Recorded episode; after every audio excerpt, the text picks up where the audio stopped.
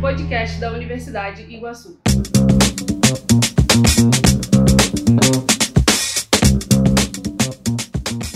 O novo coronavírus continua afetando quase que todos os setores do mundo, inclusive da educação.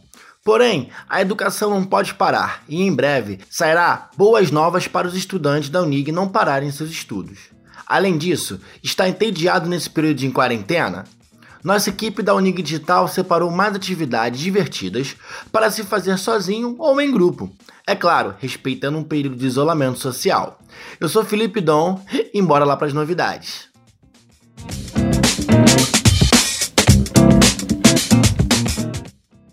Devido ao surto do novo coronavírus aqui no Brasil, o setor que mais foi prejudicado foi o da educação, mais precisamente na modalidade presencial, impossibilitando os estudantes de assistirem às aulas presenciais como de costume.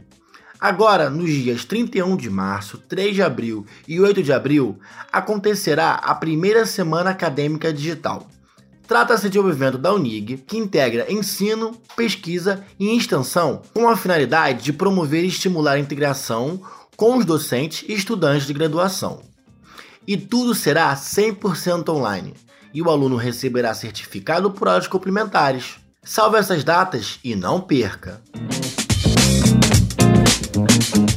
E para você que já está cansado de estudar e arrumar a casa e quer fazer algo divertido e fora da rotina, Segura essas dicas que vou passar agora. Existem jogos que podem ser jogados com a galera pela internet, como Uno, Stop, Gartic, Cub e muito mais. Só pesquisar no Google o site de cada jogo, chamar a galera para chamada de voz e depois disso é só sucesso.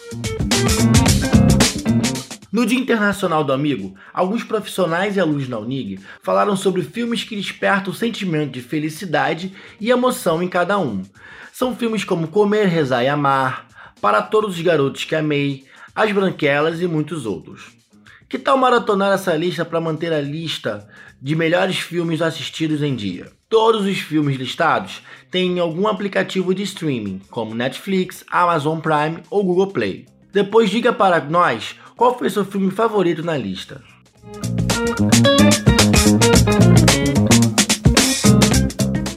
Esse foi o Nig News, quadro sobre notícias, tendências e dicas da Universidade de Iguaçu.